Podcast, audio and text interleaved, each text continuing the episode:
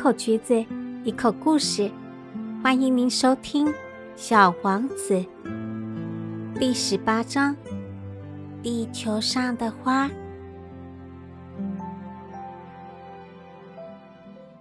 小王子穿过沙漠，沿途他只碰到一朵花，一朵有着三片花瓣的花，一朵很不起眼的小花。你好。小王子说：“你好。”花回答。小王子有礼貌的问：“请问人在什么地方啊？”花曾经在某一天看见过一只骆驼商队走过，他就回答道：“人吗？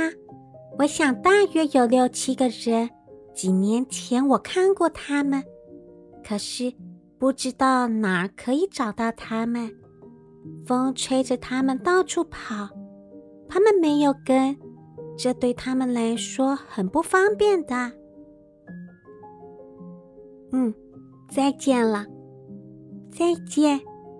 小王子与花互相道别。你会被风吹得到处跑吗？可以到处跑，其实也是一件很幸福的事呢。喜欢的话，记得订阅分享哦，拜拜。